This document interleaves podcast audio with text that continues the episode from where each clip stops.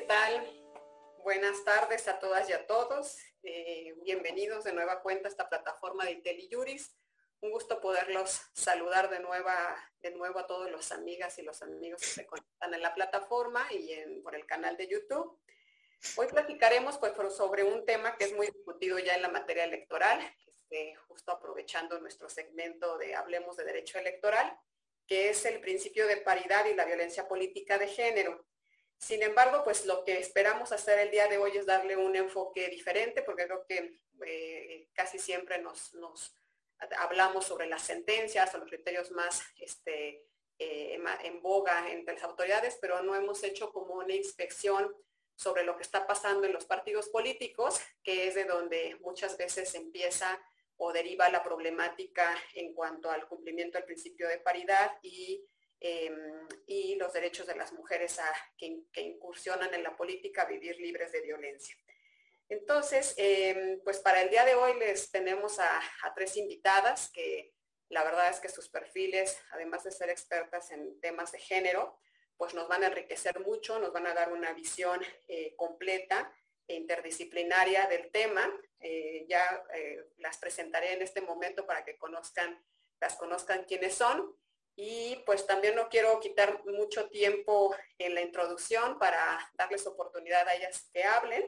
Entonces, eh, seré muy breve en la semblanza porque, bueno, pues las tres tienen una trayectoria amplia a nivel académico y, y profesional. Sin embargo, bueno, pues no quiero dejar de presentárselas. Primero empiezo con Marta Mercado. Ella es licenciada en Derecho y especialista en Derecho Electoral por la UNAM. Cuenta con más de dos décadas de experiencia en la materia electoral, ha desempeñado diversos cargos, entre sus actividades destacadas está haber sido asesora en la Sala Superior del Tribunal Electoral del Poder Judicial de la Federación, coordinadora de ponencia en la Sala Regional Ciudad de México, secretaria de Estudio y Cuenta en la Sala Regional Especializada, actualmente magistrada en el Tribunal Electoral de la Ciudad de México. Em, y a la par de su actividad profesional ha coordinado varias obras en la materia, especialmente en investigación sobre temas como derecho electoral mexicano, violencia política en razón de género, propaganda política electoral, participación política de la mujer e interés superior de la infancia, entre otros temas. Eh, también está con nosotros Diana Lara Espinosa, ella es abogada feminista, especialista en derecho constitucional y docente de Derechos Humanos de la UNAM, maestra en Derecho Constitucional y en Interpretación de los Derechos Fundamentales por la Universidad de Castilla-La Mancha, España, investigadora en materia de derechos humanos e implementación transversal de las perspectivas de género, discapacidad y diversidad sexual, integrante experta del Comité Técnico del Mecanismo de Monitoreo de la Convención sobre Derechos de las Personas con Discapacidad así como integrante del registro de especialistas en estudios de género y feminismo en el Centro de Investigaciones y Estudios de Género de la UNAM. También nos acompaña el día de hoy Luisa Gutiérrez Ureña. Ella es abogada egresada de la Universidad Iberoamericana. Estudia actualmente este, la maestría eh, en Gobierno y Políticas Públicas en la Universidad Panamericana, maestra también por la Universidad Nacional Autónoma de México ha sido consejera este, nacional desde el 2013 a la fecha en su partido político, integrante también de la Comisión Permanente del Partido Acción Nacional. Fue candidata ya por, eh, en el 2015 por mayoría relativa y también por representación proporcional y actualmente es diputada local en el Congreso de la Ciudad de México y presidenta de la Comisión de Gestión Integral del Agua. Bienvenidas a las tres este, a este espacio. Eh, quiero eh, pues adelantarles un poquito la dinámica, pues la idea de, esta, de este webinario pues es siempre hacer como una charla y más cuando es entre amigas, ¿no? Este, eh, les voy a ir haciendo como formulando algunas preguntas, pues atendiendo a su perfil principalmente, pero claro que pues están abiertos los micrófonos cuando quieran abundar o aunar sobre algún tema. Y bueno, pues a mí me gustaría iniciar eh, la plática con Marta Mercado porque creo que es importante eh, que, las personas que nos siguen en este espacio eh, tengamos como un panorama general sobre, sobre el tema del que vamos a hablar. ¿no? En principio, pues saber que en la materia electoral ha habido varias reformas y estas últimas han estado encaminadas justamente hacia el principio de paridad este, y no solamente para eh, postular candidaturas dentro de los partidos políticos, sino también ha habido criterios para poder, em, pues sí, de alguna manera obligar a los partidos políticos a que les den participación a las mujeres también en los órganos de dirigencia. Y también pues hemos tenido reformas importantes en la materia de violencia política de género para que justamente las mujeres que están incursionando en la política cuenten con garantías mínimas para poder participar en, circunstancias de igualdad, ¿no? Entonces, aprovechando que, pues como ya comenté, Marta es actualmente magistrada de la Ciudad de México, si tú nos podrías como situar un poco en el tema de cuáles son en principio estas responsabilidades o estas obligaciones que tienen los partidos políticos en estos dos rubros para que podamos después poco a poco avanzar y valorar este, pues cómo vamos y qué hace falta. Adelante, Marta, muchas gracias. Muchas gracias, Nadia. La verdad es que es un gusto, pero sobre todo un honor que que nos voltea a ver un proyecto tan importante y ya tan grande, ¿no? Como IntelliJuris, que se ha venido posicionando sobre todo durante la pandemia y que a mí siempre, siempre lo he aplaudido, de hecho me he conectado, lo confieso a varios, ¿no? De forma anónima, ¿no? Porque a veces no prendo la cámara, pero estoy poniendo atención. Y la verdad es que felicito a quienes corresponde y a quienes integran todo este proyecto, porque sí hay mucho de qué hablar, Nadia. Todavía hay mucho de qué hablar, ¿no? Pareciera que en el tema de violencia política no estamos, este, o, ya avanzamos lo que queríamos, ya llegamos con reforma 2019, 2020, etcétera, algunas temáticas particulares. Y fíjate que en particular me resulta interesante este seminario que tú propones o que propone la, la empresa, el proyecto en línea de violencia de género y paridad, una mirada al interior de los partidos políticos. Hay temas torales que yo creo, y sé que mi amiga Nadia, este, Nadia, mi amiga, pero también Diana y Luisa van a coincidir. A ver, yo vengo de una formación federal y cuando yo llego al local, yo soy una mujer que nunca menosprecia los espacios ni a la gente. Creo que todos podemos aprender de todos. De quien menos pienses que puedes aprender es de quien más aprendes.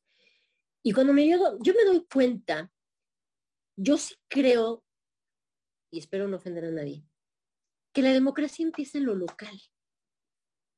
Y entonces empiezan los partidos políticos. Y es el análisis, o estoy poco informada, que nadie ha hecho nadie, que no se está haciendo.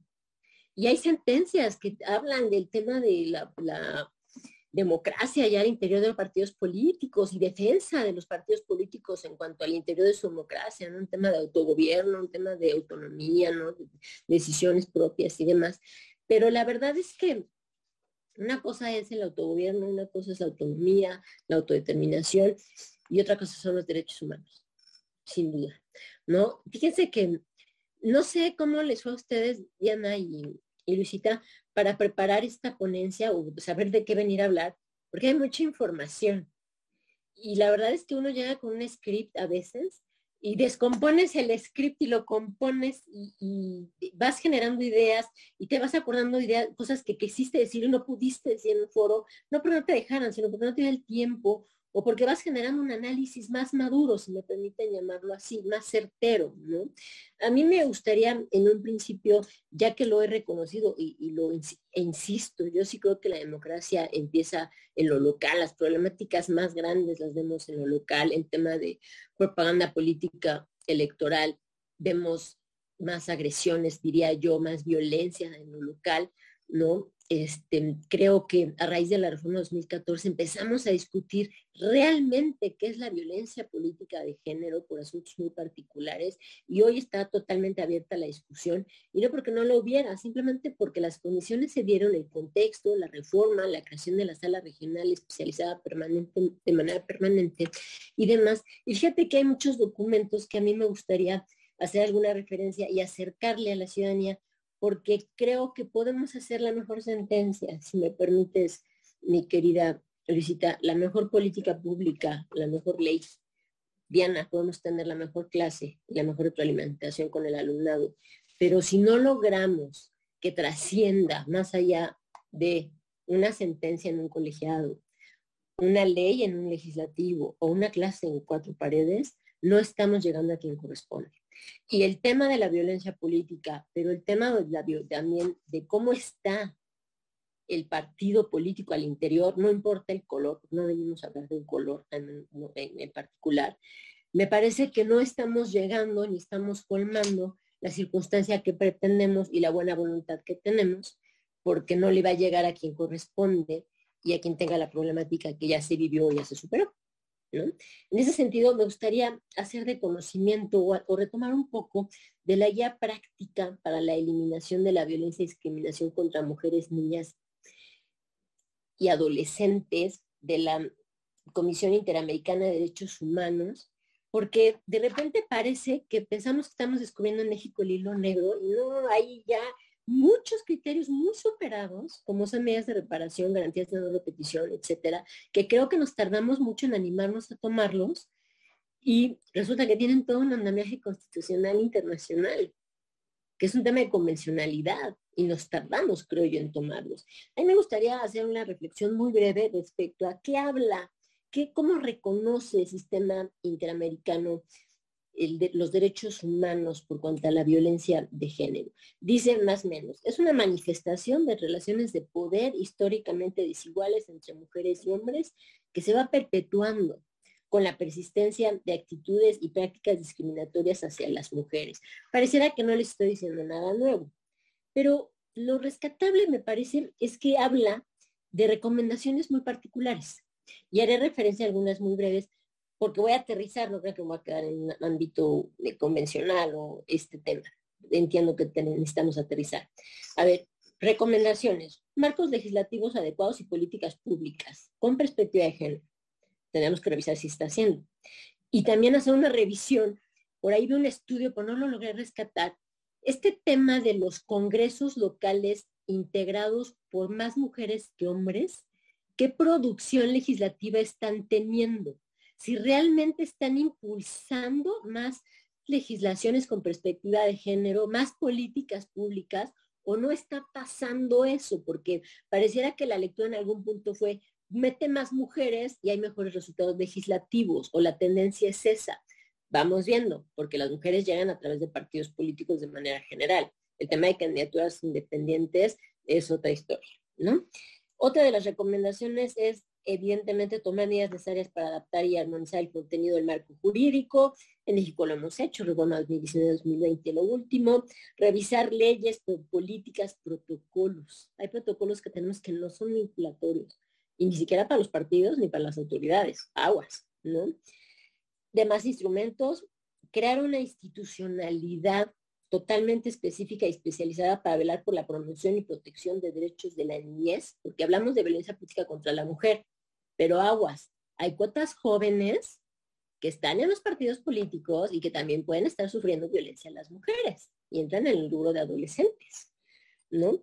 Priorizar un enfoque diferenciado e interseccional con perspectiva de género al adoptar legislación, políticas públicas, programas y mecanismos para remediar hechos de violencia garantizar mecanismos de coordinación, espacios de participación plena y activa de mujeres, medidas que garanticen la participación y representación, mover canales de comunicación. Ustedes me podrán decir, pues no estás diciendo nada nuevo, o sea, ¿de qué va la ponencia? Les voy a decir de qué va la ponencia. La ponencia va, y hagamos memoria, que hay una ley general de partidos políticos que los obliga y que les establece obligaciones muy concretas. Y podríamos hablar genéricamente de muchas, y muchas muy evidentes pero también va de hacer un recordatorio de una sentencia muy particular donde se iba a hacer una mm, renovación de la presidencia y la Secretaría General que corresponde y alguien denuncia que no se estaba haciendo un tema paritario en la integración que se pretendía al interior del partido para efecto de la elección de la mesa directiva. Y dice, pues es que, a ver, yo no tengo obligación de generar paridad interior del partido político, aparte es autodeterminación, no se pueden meter, ¿no? Y más o menos la sala superior le responde de una manera a mí parecer muy acertada. A ver, tus estatutos no tienen nada de paridad. Y los cargos de elección popular y parte de tu naturaleza es proponer candidatas y candidatos de manera paritaria hoy.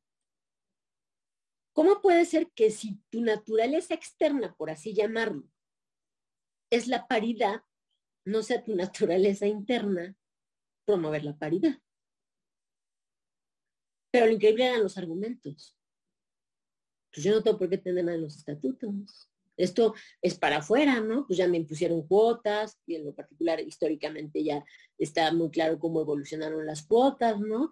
Que de repente era una recomendación hasta que acabó siendo ya una cuota real, ¿no? Hasta que acabó siendo lo que reconocemos hoy como paridad horizontal vertical, ¿no? Que ya está totalmente evolucionado, creo, en muchos sentidos que nos permiten asumir criterios y resolver ya de manera muy clara y muy particular los ciertos conflictos que nos ponen a consideración. Pero la lógica del partido político era esa en ese momento. Es una sentencia de 2014 más o menos. ¿Qué se le ordenó? A ver, pues primera tienes que garantizar, reforma tus estatutos, porque si no tienen nada de paridad en los estatutos, tache, ¿no? Y tienes que garantizar en tu modificación propiamente, en tu integración, en tu elección que vas a llevar a cabo, pues desde luego la paridad, porque no puede ser de tal manera, ¿no? Me parece muy importante que tengamos claridad respecto a las recomendaciones también que hay de este informe. Me gustaría hacer alguna referencia otra vez respecto, al nombre del informe, que es una guía práctica para la eliminación de la violencia y discriminación contra mujeres, niñas y adolescentes. ¿Cómo establece y cómo propone las sanciones? ¿no? Hay una teoría de la pena que dice que el fin de la pena debe ser inhibido. Y ya tenemos sanciones y ya reconocemos como delitos. A mí hay un tema que me gusta mucho de las reformas, ¿no? Que habla al interior también de los partidos políticos y sanciona más ah, cuando el caso de violencia política viene por servidores o funcionarias públicas. Y dice la tolerancia también es motivo de sanción. Y eso es bien importante, porque también va al interior de los partidos políticos. Y finalmente llegamos para tratar de cerrar esta primera participación que me ha servido en uso de la voz amablemente, Nadia. Es difícil pararse estas ponencias porque hay mucha información, créanme. Y yo no sé si todo tu auditorio lo conozca, Nadia, pero sí vale la pena que lo retomemos muy puntualmente. El 28 de octubre de 2020, el Consejo General del Instituto Nacional Electoral aprueba un documento clave que habría que hacer un análisis directo ya con partidos políticos, tal vez incluso con un cuestionario. El nombre es largo, pero me lo va a permitir. Lineamientos para que los partidos políticos nacionales y en su caso partidos políticos locales prevengan, atiendan, sancionen, reparen y erradiquen la violencia política contra las mujeres en razón de género. Yo me he encontrado gente que se dedica a esto que no sabe que existen estos lineamientos. Les falta difusión. Y lo interesante aquí sería ver si todos estos lineamientos están cumpliéndose en cuanto a los, al objetivo y las medidas que establecen. Son lineamientos, no son unos lineamientos enormes, hay que decirlo, son muy concretos, hasta ejecutivos, podría decir yo, pero van dirigidos totalmente a los partidos políticos nacionales y los partidos políticos locales. Es importante decirlo también, al interior de los partidos políticos muchas veces se denuncia violencia política. Yo recuerdo un asunto en el Tribunal Electoral de la Ciudad de México, un tema de candidatura de un partido por cuanto a jefatura de gobierno, donde venía una habían decidido el partido político que el hombre era el candidato, y venía una mujer aduciendo que era violencia política de género la decisión de que fuera el hombre. Determinamos que no había violencia política por cómo se llevó a cabo la regularización, el procedimiento para escoger al candidato y demás. Pero es importante también, y es algo a lo que nos enfrentamos como juzgadoras, cuando decimos esto no es violencia política. La sanción social que tenemos, pero no, no vengo a hablar de eso, pero sí vale la pena comentarlo, cuando determinamos que esto no es violencia política. Yo Recientemente tuve un ejercicio muy interesante y les decía, no creo que haya una sola persona juzgadora en este país que no se ostente como feminista y dispuesta a juzgar con perspectiva de género. Y el meollo está en lo que está pasando dentro de los partidos políticos, si conocen estos lineamientos, ya hablaremos un poquito más, si están dispuestos o los están incorporando, cuánto tiempo tienen incorporando las instancias, las sanciones, ¿no? El objetivo, si lo tienen totalmente claro, y si están también vinculando, pero sobre todo dando una explicación clara a, los, a la militancia, sean hombres o mujeres, de qué es de la necesidad de erradicar la violencia política al interior de los partidos políticos pero sobre todo de difundir no solo los lineamientos, los ejercicios que están haciendo y el esfuerzo que están haciendo al interior de cada partido político para erradicar la violencia. Yo me quedaría ahí, Nadia, porque si no sería demasiado ambiciosa, ya que exhibiendo, eh, exponiendo totalmente sola y pues no. no, de eso ya, ya, ya lo vislumbrábamos. La verdad es que estos temas siempre nos dan para mucho tiempo y más, bueno, con con, tres personas que pueden aportar tanto a, esto, pues sabía que nos iba a quedar corto el tiempo, ¿no? Pero yo nada más quisiera este, pues reiterar lo que decía Marta, ¿no?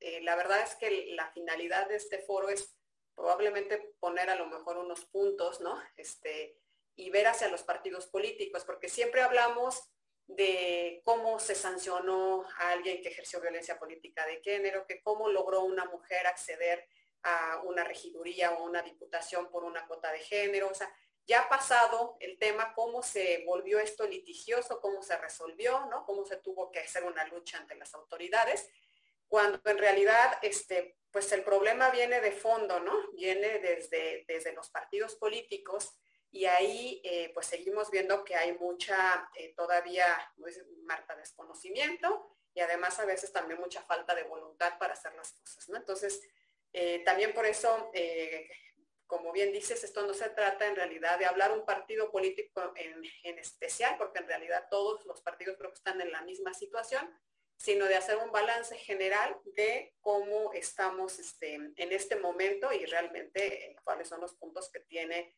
que se tienen que atacar para poder este, pues hacer realmente cumplir con el objetivo. Y bueno, también por eso la verdad es que quisimos invitar a Luisa porque eh, pues ya como lo dije en su semblanza, ella ya ha participado varias veces como candidata, ella afortunadamente ahora diputada local. Eh, me gustaría pues, pues esta experiencia que tú tienes como, como candidata, como, como una mujer que forma parte de la militancia de un partido político, ¿Cómo has visto tú hacia el interior de los partidos políticos? O sea, eh, ¿qué son, ¿cuáles son las complicaciones en realidad que se, que se encuentran al interior? Porque, bueno, a pesar de los lineamientos que comenta Marta, de toda la, de toda ya la trayectoria que se trae en sentencias, en convenciones, en legislación, ¿no? Para evitar estas problemáticas, pues seguimos viendo todavía varios temas de casos de violencia al interior de los partidos, ¿no? Y aspectos que se consideran que pues hace falta trabajar, ¿no? Adelante, Luisa, bienvenida. Hola, buenas noches. Pues primero agradecerles por el espacio. Eh, la verdad es que este tipo de espacios nos ayudan muchísimo a visibilizar el problema en el que nos encontramos muchas mujeres. Y, me quiero explicar. Eh, lo cierto es que muchas mujeres hoy podemos acceder a espacios políticos de, toma de decisiones. Sin embargo, el que hoy yo esté aquí representa o es resultado de la lucha de muchas otras que incluso no lograron estar aquí. Y eso te tiene no solamente que obligar a trabajar con más ahínco, sino también pensar en aquellas generaciones que vienen empujando detrás. Alguna vez en alguna conferencia lo platicaba. Hay mujeres que que han generado estos cambios legislativos para que estén ellas mismas, claro, porque son mujeres fregonas, y lo podría decir con, con, calificativos mucho más entusiastas, pero luego uno, uno se, se, contiene, pues, pero que son mujeres muy entusiastas, muy fregonas, pero que gracias a ellas llegan otras tantas, que yo no sé si somos luminosas o no, pero que bendito sea llegamos para también generar luminosidad para otras, a otras mujeres que vienen en nuestro camino y creo que eso es lo que nos obliga más hoy. Yo de verdad celebro este tipo de espacios, agradezco mucho que me tomen en consideración, porque insisto, no sé si somos luminosas o no, pero ustedes nos generan esa luminosidad y no la creemos y, seguimos generando mucho más espacios. Decía eh, la magistrada, decía, eh, ¿y qué estamos logrando?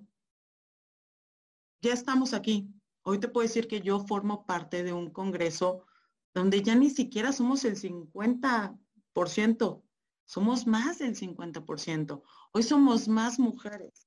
¿Qué estamos logrando para otras mujeres? ¿Qué políticas públicas estamos generando para las mujeres? ¿Cómo estamos peleando para otras mujeres estos espacios? ¿Cómo vamos a hacer que verdaderamente se note que no llegamos a servirnos a nosotras, sino a servir a otras? Yo hoy te quiero decir, eh, ya platicaremos pues de, mi tema personal o de cómo yo lo he vivido en mi partido político, pero yo te quiero decir y quiero dejar esta reflexión respecto al Congreso de la Ciudad de México que hoy integro. Hoy es bien, perdón, bien perro darse cuenta que siendo más mujeres tenemos que pichicatear el presupuesto para programas de mujeres, para estancias infantiles que empoderan, porque claramente al final del día quienes generalmente están al cuidado de los hijos, de la familia, somos las mujeres, programas como estancias infantiles, escuelas de tiempo completo que hoy el gobierno federal está eliminando, es bien complicado ver cómo hay que pichicatear a otras mujeres los apoyos para este tipo de programas, para albergues, para mujeres violentadas. Cuando yo llegué, yo dije, a ver, pues ya llegué con un piso, ¿no? O sea, a lo mejor de repente uno empieza en la comunidad de, güey, pues ya partí de aquí y vamos para arriba y darte cuenta que no, no partiste aquí, estás partiendo acá y tienes que regresar a todas a este piso mínimo donde habíamos iniciado. E insisto, ¿cómo dejas de solamente pensar en ya llegué, ya me serví de estas políticas 50-50, eh, ya estoy aquí, ya somos, somos la cuota. ¿Para qué somos una cuota? para acceder a un cargo público o verdaderamente para servir a otras tantas. Esa es la primera reflexión que fue a partir de, lo que comentaba eh, Marta respecto, a este tema. Como dice, hay, mucha, mucha carnita de dónde sacar. Podremos empezar a hablar de, claro, yo soy panista, pues yo, yo tengo mi corazoncito azul, yo te podría hablar todo lo que ha hecho un gobierno panista. Te puedo hablar que en 2001 hicimos este, el Instituto para las Mujeres. Se empezaron a, generar las bases para que las mujeres empezaran a empoderar. Se empezaron a crear a partir de, mecanismos internacionales, eh, la Ley General para la Igualdad de las Mujeres. Pero no basta con que tengas una ley. ¿Cómo vas a generar que efectivamente estas mujeres que están en una ley representadas, que están en una ley, donde todo un sistema patriarcal, porque permítanme la expresión, en un sistema patriarcal, ¿cómo vas a hacer que estas mujeres verdaderamente accedan a estos espacios y no sean solamente una cuota? Y no sean solamente aquella mujer que va a levantar la mano, y no sean solamente esta mujer que, que va a ser parte ya del confort de una sociedad. ¿Cómo vas a ser mujeres que rompan este esquema, que rompan esta conformidad para otras mujeres que vienen detrás. Y entonces es ahí donde empiezo yo también a hacer una autocrítica dentro de los partidos políticos, porque yo soy una mujer e-, egresada eh, orgullosamente de Acción Nacional y no lo digo, no lo digo porque hoy sea diputada, o sea, les quiero compartir así como, como se los dijo Nadia, yo dos veces me caí de una elección de mayoría. Y yo les puedo decir que en 2015 era como, claro, Luisa va a llegar y va a ser diputada. Y de repente, perdónenme la expresión, pero moco, se cae Luisa.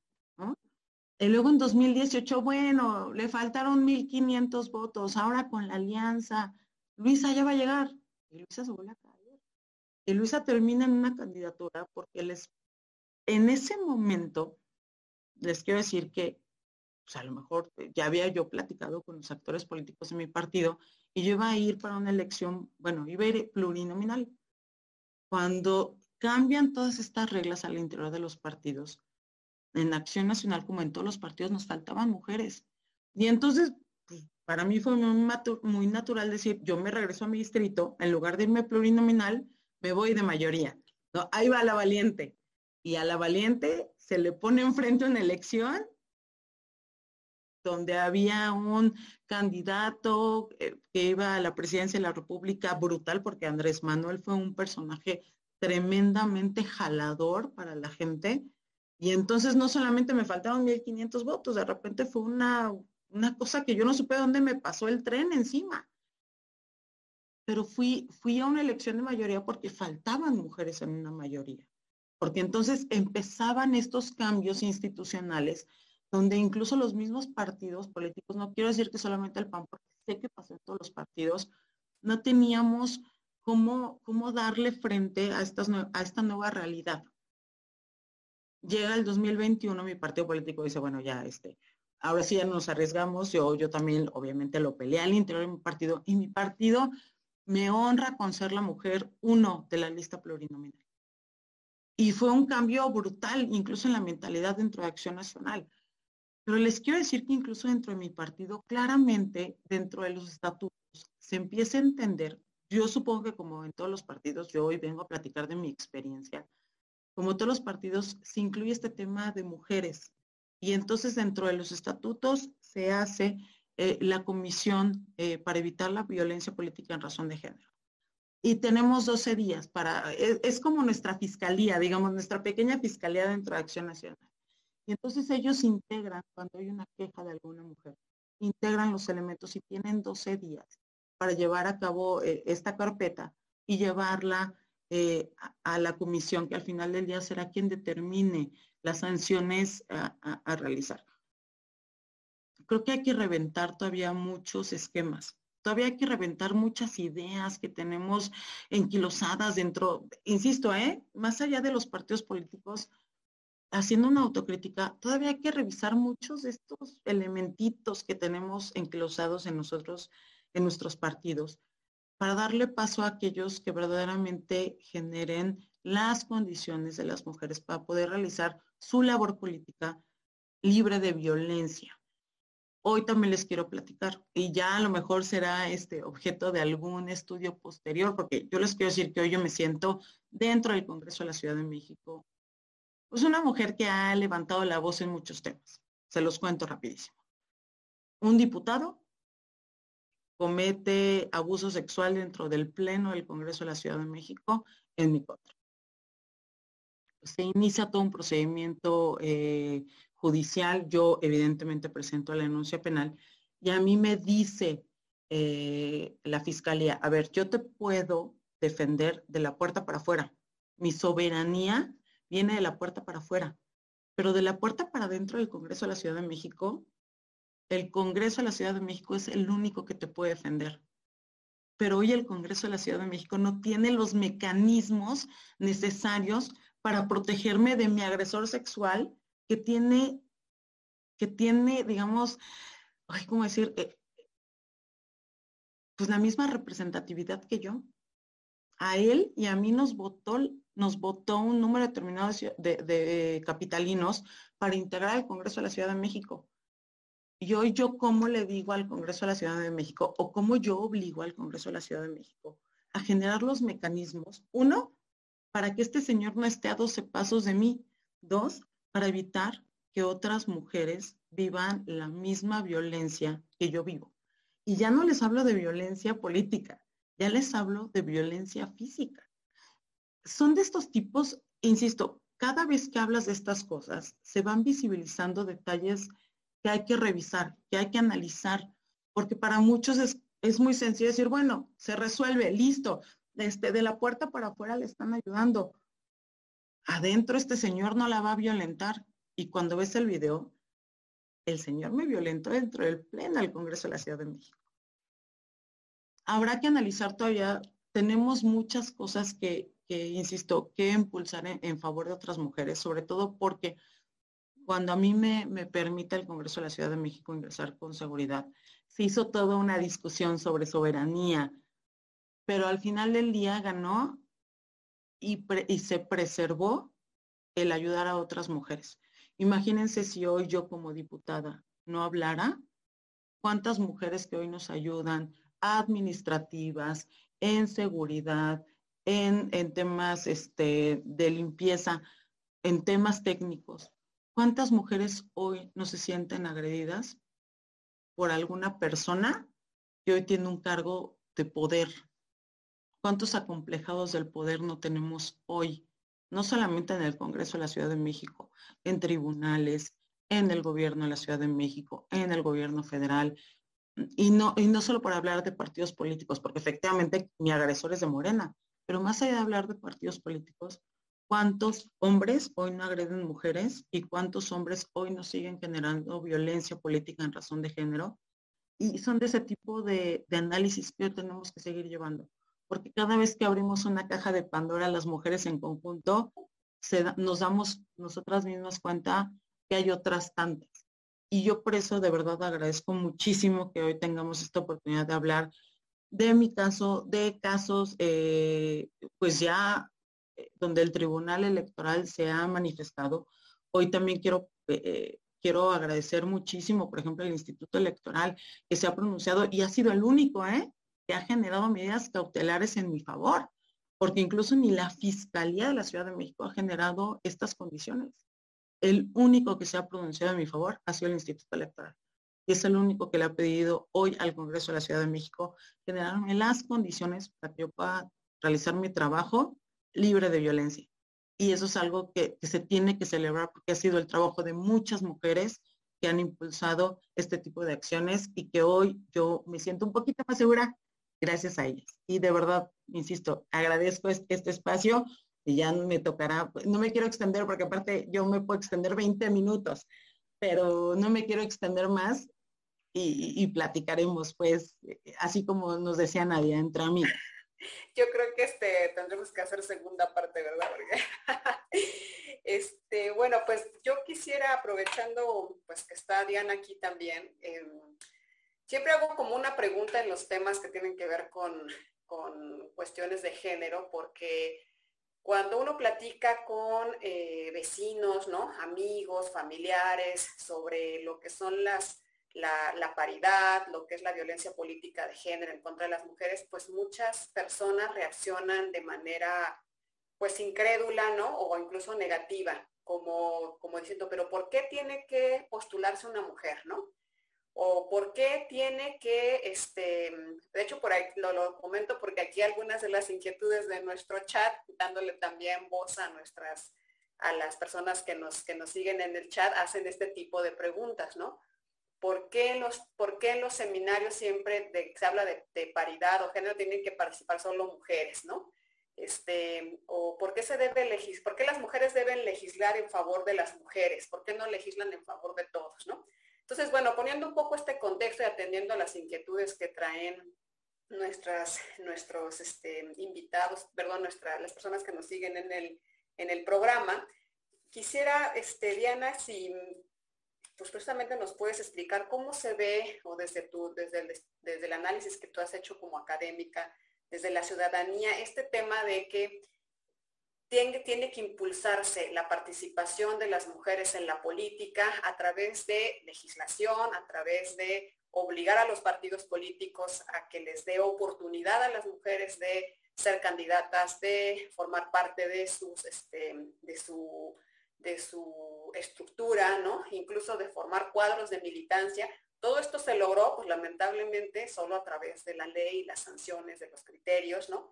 Porque de no haber sido así, pues no hubiera pasado, ¿no? ¿Y cuál sería justamente la crítica hacia los partidos políticos em, por no eh, haber realizado eh, el cumplimiento eficaz de estas obligaciones, ¿no? Si, no lo hubieran este, hecho pues a través de una normativa o de una sanción. Diana, adelante. Muchas gracias, Nadia. Eh, me uno, por supuesto, al agradecimiento por la construcción de foros de este, de este tipo.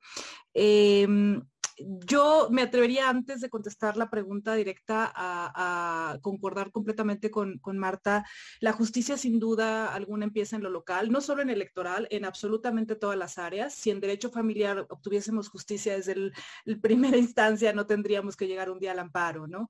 Pero lo que no concordaría con mucho respeto a, a mi amiga es que yo sí creo que hay personas juzgadoras que no se asumen feministas, que no pretenden implementar la perspectiva de género, que no tienen ninguna intención y que al contrario, consideran que nuestra presencia en el espacio público es un error. Eh, yo también leí ahorita el, chat y la sola queja de que existan mujeres que defienden mujeres me preocupa mucho porque la razón por la que las mujeres estamos involucradas en el feminismo, en la igualdad, en la lucha por los derechos de las mujeres, es porque los hombres no lo han hecho. No digo que todos, pero somos las más interesadas, somos las más involucradas, somos las que las que debemos trabajar para abrir espacios para las que siguen, porque no, porque gracias a quienes abrieron nuestros espacios, como dijo Luisa, es que estamos acá. Entonces necesitamos abrir esos espacios y construir leyes neutras, leyes para todos y todas, sin distinguir géneros, sin distinguir las particularidades, es lo que ha construido leyes injustas, porque no identifican las necesidades específicas y especiales que tenemos las mujeres por nuestro desarrollo en la sociedad, hasta por mm, estas imposiciones sociales de crianza casi absoluta, ¿no? De, de ser las únicas que criamos. Entonces, desde las mujeres no van a dejar de criar porque les digan, eh, eh, eh, porque les hablen de igualdad, las mujeres que quieren criar van a criar y eso no debe ser bajo ninguna circunstancia un impedimento para tener opciones de acceso al espacio público. Y eso es lo que... Em, nos impone construir normas políticas que no sean neutras, que no sean para todos y todas, sino que sean para todos y todas, considerando las especiales circunstancias en las que se enfrentan las mujeres en nuestras sociedades. Entonces, me parece que eso tenemos siempre que considerarlo, que tomarlo en cuenta. Em, sobre lo que me, me, comentabas específicamente, Nadia, yo sí creo que sigue habiendo muchísimos espacios donde las mujeres no somos bienvenidas en la toma de decisiones. Hablo desde lo familiar, en espacios familiares donde no se les permite a las mujeres tomar sus elecciones, sus decisiones, trabajar, todavía existen espacios donde las mujeres tienen que pedir permisos para tener vida social, para salir, para trabajar, para hablar en público, para desarrollarse, para participar en su comunidad, hasta por supuesto la gran visión del espacio público que es la participación política, eh, que es dar una opinión. Y esto implica que aunque para cumplir la ley o por moda o porque se ve bien o por marketing, los partidos impulsan la participación de las mujeres, lo cierto es que no las dejan ejercer el poder. Lo cierto es que las ponen a la sombra de un coordinador, las tienen a la sombra de un hombre. Eh, podemos checar el espacio federal, el legislativo, por ejemplo, y decimos, bueno, sí, es verdad, hay paridad, igual de hombres que de mujeres, incluso creo que una diputada más que diputados, eh, eh, pero no es cierto. Veamos la Junta de Coordinación Política de la Cámara de Diputados, por ejemplo. Solo hombres, ni una sola mujer es coordinadora de, em, de, grupo, de grupo político en, la Cámara de Diputados. Ni, ni un solo partido decide que una mujer le represente. En el Senado más, ¿no? En el Senado sí hay mujeres eh, en la Junta de Coordinación Política, aún así sigue habiendo más hombres que mujeres, pero, pero vemos que sigue siendo restringida esta representación. El Ejecutivo, ay, es que es paritario el, el gabinete, no es cierto. Primero, sí hay dos hombres más que mujeres, pero eh, jamás se le ha dado la Marina o Defensa Nacional a la mujer, y claro que hay mujeres generales que pueden hacer ese trabajo, pero además, el círculo más privado del presidente, el que tiene a su coordinador de asesores, el que tiene a su coordinador de comunicación social, es un círculo de seis personas y las seis son hombres. O sea que las confianzas más íntimas y más privadas del presidente son varones.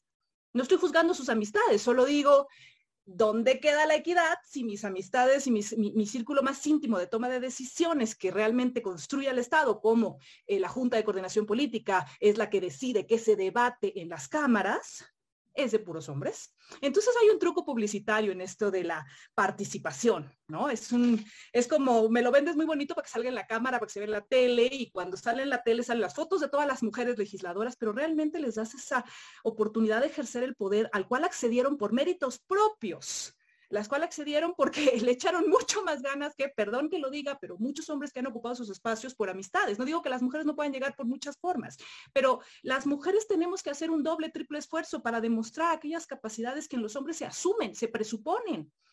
Y además no nos dejan ejercer el poder y nos ponen en una condición de desigualdad. Entonces, ¿Qué pienso yo? Pienso que los partidos tienen que asumir que son entes público-privados con obligaciones eh, relacionadas con la función pública y que en esa condición tienen que respetar, promover, garantizar eh, los derechos humanos, proteger, eh, perdón, promover, respetar, proteger, garantizar desde la Constitución los derechos humanos, no violarlos, y realizar el procedimiento de investigación, sanción y reparación cuando esto sucede. Y eso incluye, por supuesto, los derechos de las mujeres. Pienso que cuando construyen estos comités, comisiones que tienen un espíritu de ombudsperson para identificar las violencias de género contra las mujeres, específicamente la violencia política, eh, deberían estar, eh, deberían involucrar a personas no necesariamente de su partido, pero sí necesariamente involucradas en temas de violencia de género, para que con objetividad, verdadera imparcialidad y sin esta persona que les diga institucionalmente qué hacer, puedan identificar las violencias, porque es muy difícil identificarlas, no es tan simple cuando además no las queremos ver, ¿no? Y puedan verdaderamente establecer medidas reparatorias. Em, para, para hacer valer estos derechos y para que ese, por ejemplo, ese famoso 3% que, que se tiene para capacitación y construcción de círculos o de espacios para mujeres en la política sea verdaderamente efectivo, para que la paridad sea verdaderamente, para que la democracia sea verdaderamente paritaria, para que realmente podamos construir, que lo decía Luisa eh, eh, en alguna medida, lo decía, creo que lo decía, perdón, lo decía muy bien, eh, lo voy a decir de otra manera más bien, estos modelos a seguir que las niñas puedan ver desde que son niñas y que digan, yo quiero ser como Luisa, yo quiero ser como Marta, quiero ser magistrada, quiero ser diputada, quiero ser presidenta. Si yo desde la educación me acerco y, eh, muestro estos modelos a infantes, si, si las infantes ven estos modelos, incluso los infantes, y ven que las mujeres están en esos espacios, eh, van a querer llegar ahí y los, niños cuando sean hombres van a respetar que las mujeres lleguen ahí, van a entender que las personas deben acceder al poder. La ciudadanía, no hombres o mujeres, la ciudadanía debe llegar al poder. Y la construcción de esos modelos también es chamba de los partidos políticos, sin lugar a dudas. Entonces tenemos que trabajar ahí. Para cerrar esta, esta participación, eh, lo único que me gustaría decir que no, que no dije al principio es que, eh, diputada Luisa, lamento sororaria profundamente lo que sucedió y sobre todo lamento que a la Fiscalía se le haya ocurrido que puede confundir la autonomía con límites territoriales de las entidades federativas. Me parece innombrable lo que pasó. Es, es, increíble que no entendamos que todas las violencias deben ser investigadas, sea donde sea que se cometan. Muchas gracias. Gracias, Diana. Este, pues miren, la verdad es que yo tenía otra ronda de preguntas para todas, pero como, tenemos el tiempo encima, digo, sí quiero este, aprovechar esta segunda participación que puedan tener. Em, justamente haciendo hincapié en esto que decía Diana al final, ¿no? Porque creo que uno de los grandes problemas que se tuvo cuando se implementaron las cuotas y la paridad y ahora pues, que va relacionado mucho del tema también de la, de la violencia política que se vive al interior de las mujeres, es como decía Luisa, todos los partidos políticos dijeron, pues no hay mujeres, ¿no? Sí, sí, ya me impusiste una cuota, pero ¿a quién pongo? Porque pues ya les hablé a todas y ya les pregunté y todas tienen miedo y nadie quiere participar y este, o no quieren dejar su, su hogar o este, o son las esposas de los, de los, de los, de los políticos. De hecho, también aquí me acordé de un tema Tampoco hay dirigentes nacionales de partidos políticos mujeres, ¿no? También ese es un espacio que está muy, muy acotado a los, a los hombres. Entonces, eh, el tema medular aquí es justamente entonces cómo se crean esas, esas mujeres eh, que se están buscando, eh, que, que, quieran participar en política. O sea, ¿qué necesitamos para que las mujeres quieran participar en política? Y aquí ahorita, bueno, con la, con la primera intervención que tenga Marta, este, me, pues, me gustaría platicar de justamente de esta, de esta problemática que sigue vigente. O sea, el 3% de la cuota que comentó Diana viene desde hace muchísimos años, viene ya en la legislación, tiene varios, varios años que se debe dedicar ese 3% a la capacitación de la formación de cuadros de mujeres. Y aún así, todavía, este, un par, hace un par de meses, el INE resolvió un asunto donde sancionó a todos los partidos políticos, ¿no?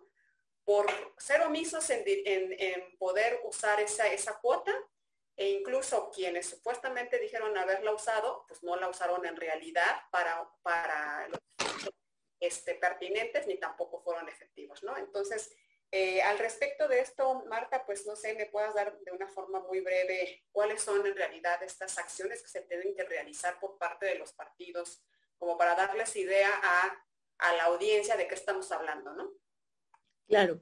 A ver, híjole, lo dicho, ¿no? Uno trae un script y una idea y sobre la marcha va sacando más ideas, ¿no? Me gustaría hacer alguna alusión, insisto, a los lineamientos a los que he referido, sin ir lejos.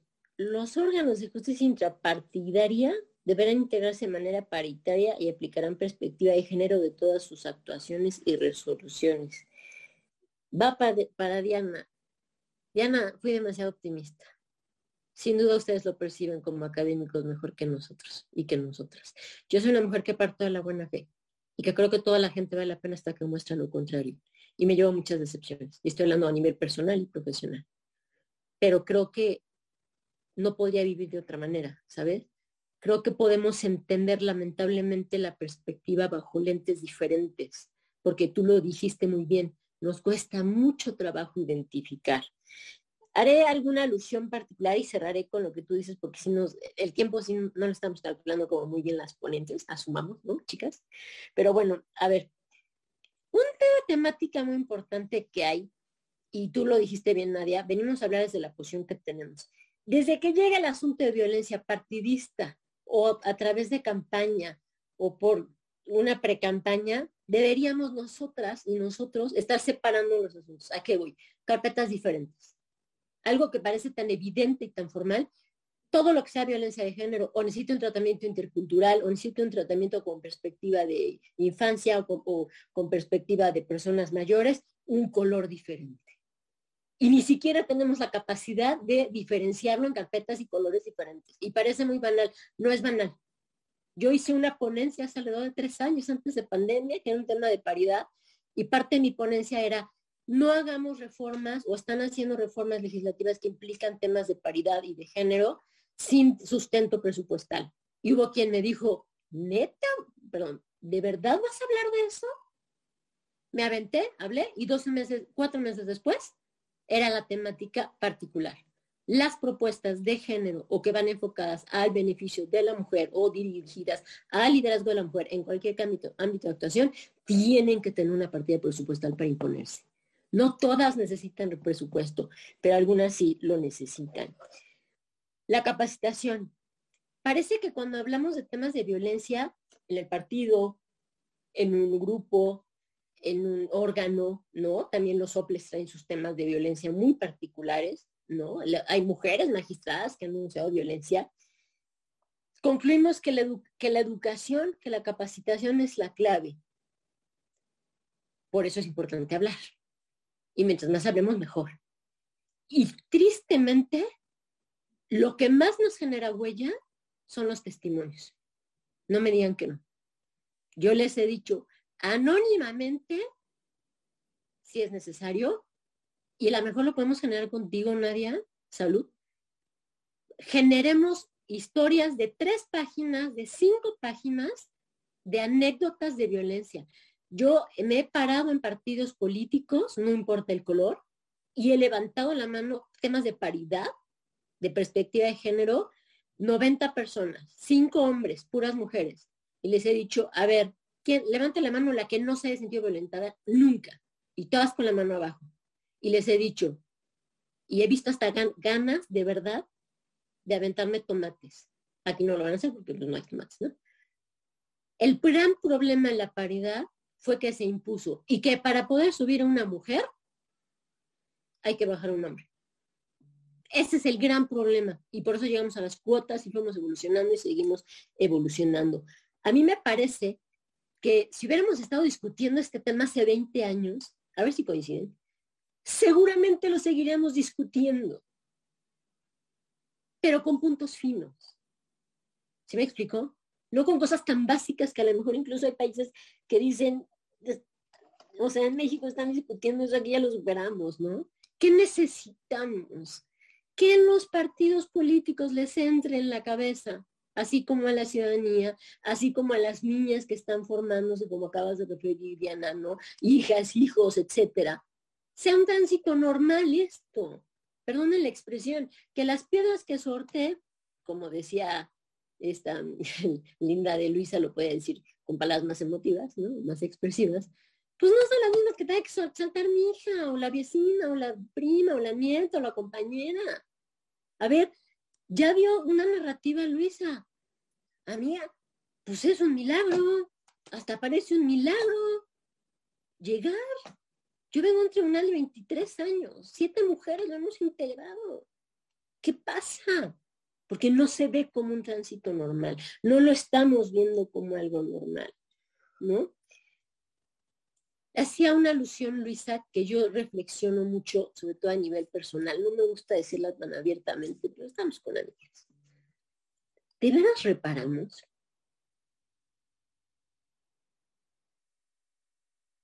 Ya se ha dicho que en temas de violación, violación, no hay este, manera de conciliación evidente. Pero de veras reparamos el daño.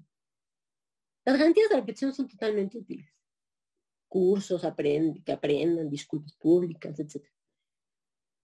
Pero ¿cómo reparamos el daño psicológico? ¿Cómo reparamos el daño que la persona que llega a la casa y viene lidiando con un tema de violencia de género al interior del partido político, en un congreso, en una institución, en un OPLE, en un juzgado, en un tribunal, etcétera, tiene que lidiar ante la familia? Y la familia tiene que lidiar también con esa víctima.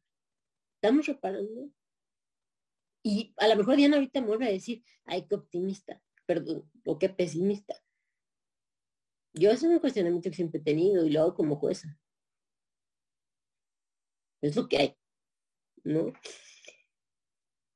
Realmente lo que le decía, la reparación, yo creo que necesitamos para efectos de la violencia al interior de los partidos políticos, a ver si coincides, este, mi querida Luisa, una rendición de cuentas mucho más abierta. Ya hacía yo una referencia respecto, y es un tema de la teoría de la pena, ¿no? La teoría de la pena tiene que tender a inhibir la conducta, Y si necesitamos conductas ejemplares, necesitamos conductas ejemplares, ¿no? Ya hay un catálogo de personas sancionadas por violencia política de género que está que empezó en Jalapa y que está honor a quien honor merece, que llegas a la superior y a la superior dice está bien, nada más que no es local, tiene que ser nacional, ¿no? Y el INE tendrá que tener la parte concentrada y también cada entidad. Y el cuestionamiento particular era, ¿para qué sirve que no sea un dato estadístico? Pues para desvirtuar o más bien generar presunción o no del modo honesto de vivir. Lo que se determinó es que no basta con estar inscrito en el catálogo, sino que tiene que haber sentencia que desvirtúe por violencia política de género en la condición que fuera, interna al partido político, etcétera, que desvirtúe modo honesto de vivir para que no puedan ser candidatas o candidatos, sin duda. Este 3%, ¿qué pasa? Pues pasa que no hay interés. Pasa que está impuesto. Así como fueron las cuotas. Hay propuestas de dar ese 3% de manera particular al área que corresponda o a la dirección que corresponda al tema de género, igualdad del partido político para que se haga cargo, pero lo que tú hiciste referencia a, este acuerdo muy, muy sonado, ¿no? Pues prefirieron ser sancionados que cumplir. ¿Qué hacemos? Pues las acciones afirmativas han sido de valía, no hay que negarlo. ¿no? Las reformas 2019-2020 sirven, sin duda. ¿no? Ya dio un recorrido, Diana, muy interesante respecto a qué está faltando, ¿no? O sea, son realmente efectivas. Pues claro que nos falta, porque las leyes tienen que madurar y las leyes son producto de un ejercicio que se hace como conclusión y tienen que llevarse y ejecutarse, ¿no? Nuestra obligación como juzgadores es hacer realidad, es llevar a la vida la ley. La obligación como legisladores es hacer leyes que sean factibles en su cumplimiento y que no sean sueños, ¿no? Ni idóneos. La función de los académicos es juzgar, a mí me parece de una manera muy objetiva, que es lo que hace Diana, pues me encanta que esté invitada, ¿no? Aparte creo que lograron el trinomio perfecto, pues sí está funcionando, no está funcionando porque de repente sí nos vamos perdiendo en los espacios que ocupamos. Y por eso es importante la crítica y la autocrítica, la necesitamos. Este 3%, yo creo, y me hago cargo, yo lo subiría. 3% es nada. Es nada. Y más si, si está dispuesto a pagar una multa, con tal de no cumplir un tema de obligación de liderazgo y de formación político-electoral hacia la mujer y del tránsito y de la educación y, y lo que corresponde, ¿no? Los partidos tienen cuadros jóvenes de chicas y chicos. ¿Cómo están formando los partidos políticos a estas chicas y chicos? Luisa es una mujer joven y que como ella dijo, yo traigo partido, yo traigo un, trabajo partidista muy particular, yo me caí, ¿no? O sea, no llegué, me ha costado trabajo. Yo creo que todas tenemos una historia, ¿no? No solo el, al interior del partido político, todas tenemos una historia que a lo mejor, quién sabe, ¿no? A lo mejor Diana quería entrar a un partido, ¿no? Nadia, ¿no? Yo, ¿no? Y no pudimos. Un tema de paridad. Entonces, yo, yo creo que qué falta, falta total sensibilidad, falta educar, falta educar a los hombres, nos falta educar a la juventud, nos falta educar en casa, necesitamos que las personas mayores también escuchen, que platiquemos con calma, con empatía, porque hay que cambiar, porque ya son gente muy formada que claro que puede readaptar y reflexionar, ¿no? Pero nos falta ese sector poblacional, porque también pensamos que tenemos que ir dirigidos a jóvenes, a infancia, a cierto rango de edad, ¿no? este, y demás, y no nos damos cuenta que también estamos formando a gente mayor, ¿no? Una de las cuestiones que se alegó mucho también, perdón que lo, meta aquí ahorita Nadia, es la acción afirmativa que corresponde a personas de edad. Nadie los ve, no existen. La discapacidad, sí, personas con discapacidad, el tema LGBTTI más, también se vio, ¿no? acciones afirmativas que no lograron, no lograron entrar este proceso federal y local por un tema de la oportunidad, es decir, la presentación correcta en tiempo, pero a mí me parece que hay cosas que debemos de ser mucho más extremistas, ¿no? Que sea un tránsito natural, ¿no? Hay estudios muy claros que dicen que si en temas económicos, sociales y de oportunidad para la mujer en espacio de tomas de decisión seguimos como vamos, nos vamos a cada 200 años. Entonces, ¿qué necesitamos? Hacer 30 o 40 años o 50 años consejos este, poderes legislativos de absolutamente puras mujeres, Luisa. No sé qué opinas. ¿No? Plenos o colegiados de puras mujeres. Y a ver si vamos cambiando la brecha. Que la acción afirmativa sea para los hombres. Si son 66, entonces sean 60 mujeres y la acción afirmativa son 6 hombres. ¿No? Yo la verdad es que no tengo una respuesta totalmente atinada, Nadia, lo lamento, pero creo que nos hace más fuertes reconocer alguna limitación, ¿no? Quisiera, sobre todo para tu auditorio, decir, a ver, ¿es ABCD? No, no hay ABCD, porque la misma ley no ha sido ABCD, ha, ha venido evolucionando, pero concretamente respecto al 3%, yo lo aumentaría. Yo lo aumentaría y la verdad es que reforzaría absoluta y totalmente el tema de la capacitación para que se vea cada vez más como un tránsito normal el espacio de mujeres, que no nos vean como, ya lo dijo Nadia también muy bien, o creo que si fue Nadia, es que tengo que cumplir la cuota de mujeres, pero no tengo mujeres. Pues que no hay mujeres, pues volviendo a ver, la población está más llena de mujeres que de hombres. Claro que hay mujeres. Y claro que hay mujeres que quieren entrar en la política. Lo que no quieren o no están dispuestas es a pasar ciertos tragos tan amargos que vayan hasta la casa y vayan hasta la familia. Y la familia también sea víctima. Eso sí me queda claro. Gracias, Nadia. No, de, de, a ti.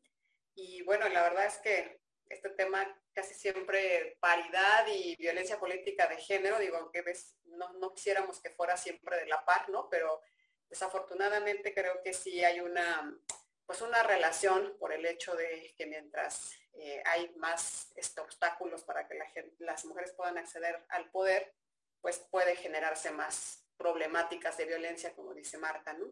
Y bueno, Luisa, yo quisiera que, mm, bueno, puede, puede ser dos, dos tus aportaciones, la que tú escojas, ¿no? Este, ya nos hablabas hace un rato sobre como que hay ya los mecanismos al interior de los partidos políticos, en especial del tuyo, para poder atender los casos de violencia, pues obviamente deben ser este, procedimientos muy, muy acelerados, ¿no? Porque pues la verdad es que eh, pues sí se señalan los partidos políticos como los principales agresores de las mujeres que están incursionando en la política. Pero también me gustaría saber desde tu experiencia, y sigo haciendo como hincapié en el tema, porque aunque bien decía Marta ya, el hecho de subir el porcentaje es importante, pero ¿qué, en realidad, qué, acciones son las que de verdad pueden este, al interior de un partido político ser eficaces para formar mujeres, eh, para que no, eh, haya este pretexto de no hay mujeres en la política o no quieren incursionar en la política. Adelante, Luisa. Muchas gracias, Nadia. Pues primero, eh, un poco retomando los comentarios que veo en el chat. ¿Por qué las mujeres son las que tienen que legislar por las mujeres? ¿O por qué solamente una mujer legisla sobre mujeres? Yo creo que si hay alguien que entiende la vulnerabilidad de la posición en la que estamos, somos aquellas que hemos tenido que vivirlo y hemos tenido que sobrepasar estos obstáculos para llegar a ese momento, para poder llegar ahí. Y seríamos muy ingratas, seríamos, diría mi madre, eh, pues da las gracias, ¿no? A quien, te, a quien te pone, a quien te da, a quien te genera. seríamos muy ingratas si sabemos que hay mujeres, generaciones que han luchado por una voz como la de nosotros y llegáramos a esos espacios y simplemente olvidáramos al resto de nosotras. Seríamos de muy mala leche, creo yo, es la expresión. No nos vamos a reducir a eso. Me queda claro que no solamente vamos a legislar sobre temas de género, eh, yo les quiero compartir. Además, yo soy vicepresidenta de la Comisión de Presupuesto en el Congreso de la Ciudad de México. Además, eh, soy vicepresidenta de la Comisión de Alcaldías en el Congreso de la Ciudad de México. Pero me queda claro que mi mayor compromiso es con aquellas que me pusieron y con las que vienen, porque además se lo comparto a, todas las personas que están participando con nosotros. Yo tengo dos pequeñas capitalinas. Para mí ese par de capitalinas, o sea, yo les tengo que generar las condiciones para que partan de donde yo partí más, ¿no? Ese es mi objetivo como ser humano, creo yo, al final del día. No me reduzco a esto. No es una política reduccionista la que estamos haciendo, una legislación reduccionista. Es una legislación que viene de aquí para explotar, para explotar para otras, para explotar para otros capitalinos también, eh, por lo, eh, un poco compartiendo respecto a los comentarios que, estoy leyendo, porque sí los leo, queridos amigos, a todos los participantes. También, eh, ¿qué hacemos los partidos políticos? A ver, tenemos un 3%. ¿Cómo logramos que ese 3% se traduzca en participación política de las mujeres? Tú puedes, como partido político, si tú, si tú quieres eh, justificar este, eh, este ingreso, pues puedes hacer un foro. Y puede ser un foro donde a lo mejor te va a salir en X cantidad de dinero y le pusiste flores más caras, le pusiste manteles más caros, le pusiste un, en lugar de hacerlo dentro de tu comité, lo hiciste en un gran hotel y entonces te gastaste ese 3%.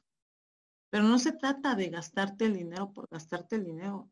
Se trata de utilizar ese presupuesto para efectivamente generar las condiciones para que otras mujeres se integren a la vida pública, para que no sean solamente esto, eh, una acción afirmativa, leía por ahí entre los comentarios, eh, una acción afirmativa se vuelve discriminación a la inversa. Yo no considero que sea así y, seguramente Diana, Marta, Nadia tendrán mejores posiciones respecto a la mía, pero yo creo hoy que eso nos ha generado las condiciones para que hoy podamos estar hablándole a esa persona que cree que es una discriminación a la inversa y podamos ayudarnos todos a entender que si hoy estamos aquí hablando es porque nosotras hemos vivido ese tipo de vulnerabilidades. Y habrá otras tantas, ¿eh? Alguna vez lo platicaba con una amiga. También la comunidad eh, más. Claro, ellos viven también un tipo de vulnerabilidades distintas a la que vivimos nosotras. No por eso no lo están viviendo, no por eso las niego. Somos vulneradas o somos vulnerados en cada uno en nuestra esfera. Y esas vulnerabilidades se tienen que revisar. Eh, ¿qué, hacemos? ¿Cómo, ¿Cómo, logramos que las dirigencias, hoy eh, lo decía Nadia, las dirigencias de los partidos, las dirigencias nacionales están integradas por hombres? ¿Cómo lo hacemos? Yo te quiero contar la experiencia de Acción Nacional. Antes de que incluso un tribunal nos mandatara, decidimos como partido político realizar, así como se hace hoy en, en la distribución de los distritos electorales hacer rentabilidades. Y dentro de estas rentabilidades, de Acción Nacional decidimos determinar eh, quiénes van a ser las dirigentes y dirigentas o las y los dirigentes que, que encabezarán los esfuerzos de Acción Nacional. Yo te quiero decir que está haciendo Acción Nacional un esfuerzo importante para que la mitad de las dirigentes sean mujeres y la otra mitad sean hombres. Te quiero decir que incluso hoy en la Ciudad de México, más allá de lo que nos mandataba la norma en Acción Nacional, a ver, tenemos 33 distritos, lo divides en tres, eh, digamos, bloques por rentabilidad. Te quiero decir que hoy Acción Nacional determinó, más allá de la norma, que hubiera eh, una mujer y un hombre de acuerdo a la rentabilidad. Más allá de, cómo inicia, uno, uno. Y entonces generabas un círculo virtuoso para que más allá de que solamente fueran en los primeros cinco, solamente hombres en el bloque de rentabilidad, y, seis abajo, mujeres, los intercalaras. Nos fuimos más allá del cumplimiento de la norma. Me queda claro que Acción Nacional todavía tiene un montón de pendientes, un montón, como todo partido político, como toda sociedad mexicana, pero creo que la mejor forma de empezar es empezar poniendo orden en casa. Y nos intentamos ir un poquito más allá de la norma. Insisto, eh, estamos poniendo las bases, no es un tema ya acabado, yo sería la primera en, en morderme la lengua si yo les digo que ya en Acción Nacional, este, las mujeres, no, nos falta un montón de camino y nos falta asimilar un montón de, de visibilización. Ya, lo logramos, ya visibilizamos, ya hablamos, ya se escucha. ¿Cómo logramos que esto más allá de ser un tema fuerte, un tema de sonido deje de ser un tema de sonido estridente para volverse un tema de armonía entre todos nosotros. ¿Cómo lo vamos a lograr? Me queda claro que solamente siguiendo este camino, siguiendo este camino y no dando un paso para atrás.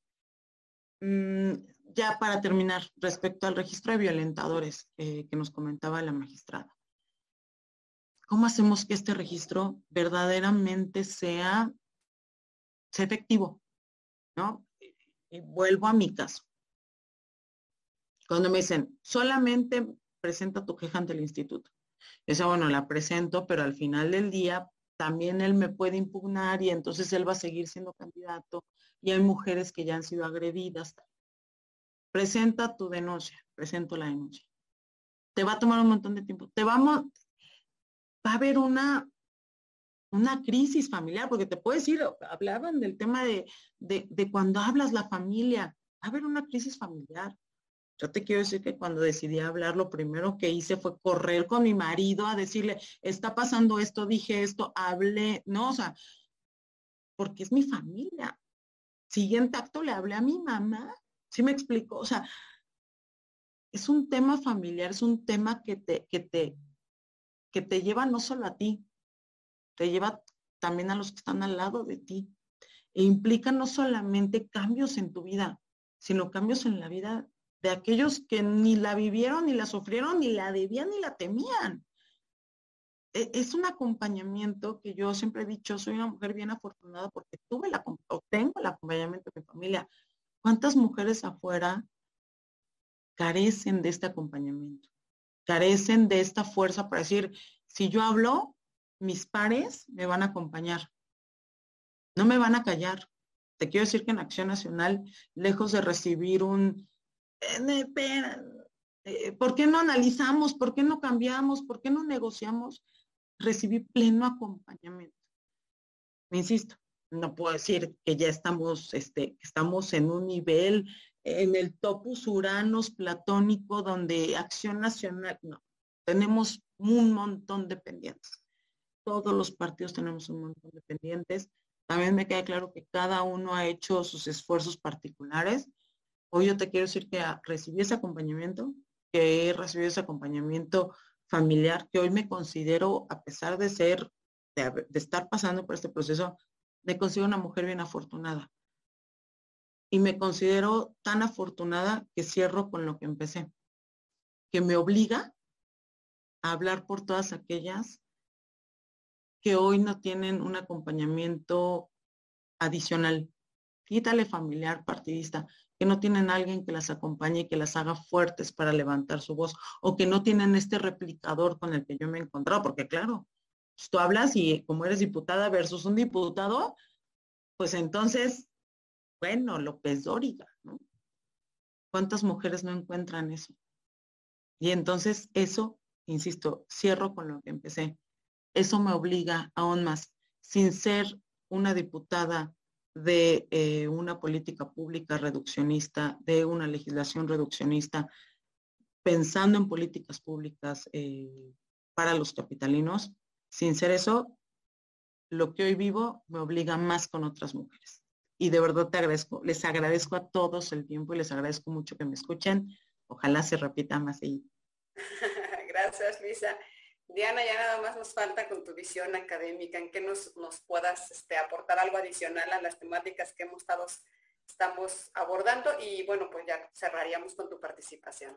Muchísimas gracias y de nuevo gracias a todas y gracias a las personas asistentes. Yo me voy a atrever a hacer algunos comentarios e inicio con uno que puede generar algún ruidito, Luisa, con todo, con todo eh, eh, respeto me alegro mucho, celebro que tu partido te haya acompañado. Es lo menos que podía hacer. Vamos a aclararlo, tampoco es que sea un favor, es lo menos que debía hacer. Pero me gustaría preguntar hacia el aire, si el agresor no hubiera sido del otro partido, sino del mismo partido, si se hubiera, hubiera pasado lo mismo. Porque muchas mujeres dentro de sus partidos son agredidas y el partido lo tapa en estos pactos entre hombres que se protegen y no pasa nada, ¿no? Y lo ha habido en todos los partidos. Entonces, qué bueno que el PAN tomó conciencia de su responsabilidad contigo. Me gustaría pensar que debemos impulsar que todos los partidos deben proteger a las mujeres que participan a su interior de los agresores de su interior. Y ojo, también de las, porque también hay agresoras, ¿no? Em, otra es, em, queridísima Marta, coincido absolutamente, no existe la reparación. La reparación es un truco publicitario, es una aspiración, es, es una expectativa y qué bueno que existe esa denominación, reparación, porque es un objetivo alcanzar, pero no hay manera de reparar eh, las violaciones a derechos humanos, eh, que acaso algunas patrimoniales y no todas, pero lo cierto es que lo que más podemos hacer es acercarnos de la mejor manera posible a compensar las afectaciones causadas, pero no, no hay manera de reparar. Entonces, precisamente porque no se puede reparar, la reparación o los esfuerzos de reparación deben ser mucho más intensos, mucho más comprometidos, mucho más profundos, mucho más cercanos a la necesidad de la víctima, escuchando a la víctima. Y sobre esto último, eh, leía en el chat, yo también estaba muy atenta, dos comentarios que me, tres que me llamaron la atención después de mi, mi primera participación. Uno es que no debemos legislar solo para mujeres, y lo reitero, no, no se trata de legislar solo para mujeres, se trata de legislar para todos y todas, pero por primera vez en la historia, considerando a las mujeres, porque cuando no consideramos las necesidades particulares de las mujeres, legislamos neutramente y eso implica exclusión, y las mujeres quedan excluidas de los espacios, en este caso de los espacios públicos. El otro, hasta cuándo las medidas, las acciones afirmativas? Hasta que dejen de ser necesarias. Es que nunca se acaban porque no han dejado de ser necesarias. Cuando solucionemos la raíz de la violencia y los actos de discriminación que nos han excluido y en general a los grupos en situación de vulnerabilidad, entonces no necesitaremos acciones afirmativas si se acabará su temporalidad. Lo cierto es que muchas de esas acciones se vuelven medidas de igualdad, es decir, se vuelven permanentes, como es el caso de la paridad, porque es necesario. Quiero que dejemos eh, de hablar de cuotas y empecemos a pensar en paridad, porque cuota implica que eh, nos dan un espacio pequeño de la participación, pero somos más de la mitad de la población tenemos que ser más de la mitad de la representación o por lo menos la mitad. Es una cuestión de matemáticas, entonces tenemos que verlos. Y mientras no tengamos acceso real y efectivo, como han tenido históricamente los hombres a los espacios de toma de decisiones, pues tendremos que hacerlo a través de medidas que impliquen esta mala fama que decía la, magistrada Marta, que es, es que le estoy quitando lugar a un hombre. No, no, no, no. Le estás dando lugar a una mujer que hizo su propia lucha por tener un espacio. Y el tercer comentario que vi que me llamó mucho la atención es, si usted tiene tantos cargos, diputada Luisa, entonces no ve obstáculos. Es que ese es el problema. La primera forma de discriminar es negar la existencia de la discriminación. Cuando yo no puedo ver los actos de diferenciación arbitraria, las violencias, entonces yo soy parte del problema. Yo soy parte de la discriminación, yo soy parte de la violencia. Entonces, cuidado por ahí. Em, finalmente, el 3%. Yo, no estoy en contra de que lo suban, súbanlo, bien, pero no creo que ese sea el problema, queridísima Marta. Creo que el problema es que no saben qué hacer con ese 3%, porque ni siquiera se lo gastan. Puede ser machismo, puede ser, no digo que sí, no digo que no, lo que sí creo es que falta disposición política, falta eh, perspectiva de género y sobre todo no tienen idea qué hacer con ese 3%. ¿Qué hacemos con él? ¿Qué hacemos con él? ¿Qué hacemos con él? Y cuando se va a acabar el tiempo, hagan un curso, hagan un foro o como dice la diputada Luisa, pongan un mantel más caro, pongan más flores, porque no tengo idea qué puede realmente, qué acciones realmente van a servir para corregir las desigualdades de género. Entonces vamos a empezar con un bonito diagnóstico, ¿no? Vamos a empezar a evaluar realmente. Y la primera forma de evaluar, por cierto, es preguntarle a las mujeres, como bien dijo la diputada Luisa, a quienes están en esa perspectiva, en esa situación de desigualdad, a quienes se han enfrentado a violencia política, pregúntales cómo lo corrijo y toma acciones para corregir y para abrir espacios. Lo cierto, lo, definitivo es, si las mujeres no participan en igualdad en los espacios de toma de decisiones, eso no se llama democracia. Se puede llamar como quiera, pero eso no se llama democracia. Muchas gracias. Muchas gracias a todas. La verdad estuvo pues muy interesante como siempre y nos queda Nadia, un poco cortito. Nadia, ¿me, permites dos segundos? Sí, sí, sí, dime. Me gustaría cerrar diciendo algo. Estamos avanzando, sin duda pero tampoco tenemos tanto tiempo. Al menos yo no lo tengo, porque yo también soy ciudadana. Muchas gracias.